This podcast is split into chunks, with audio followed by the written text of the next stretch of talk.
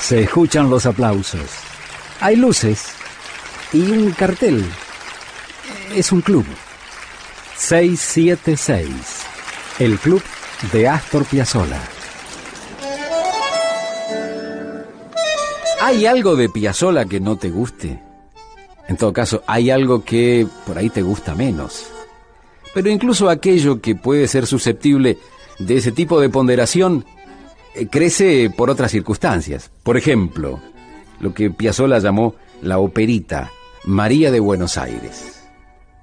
Aquello que escribió Horacio Ferrer, que originalmente iba a tener como protagonista a Egle Martin. Hay una historia de trabajo y, y de pasión detrás de aquello. Bueno, María de Buenos Aires tiene una versión grabada y cantada por distintos solistas, pero también hay temas de María de Buenos Aires que tienen una versión absolutamente instrumental. Alegro Cantabile, por ejemplo. En 1970 grabaron Alegro Cantabile Jaime Gossis en el piano, Antonio Agri y Hugo Baralis en el violín, Cacho Tirao en la guitarra, Quicho Díaz en el contrabajo, Arturo Schneider en la flauta, Tito Vicio en vibrafón, Víctor Pontino en cello y el maestro Astor Piazzolla. No te pierdas Alegro Cantabile.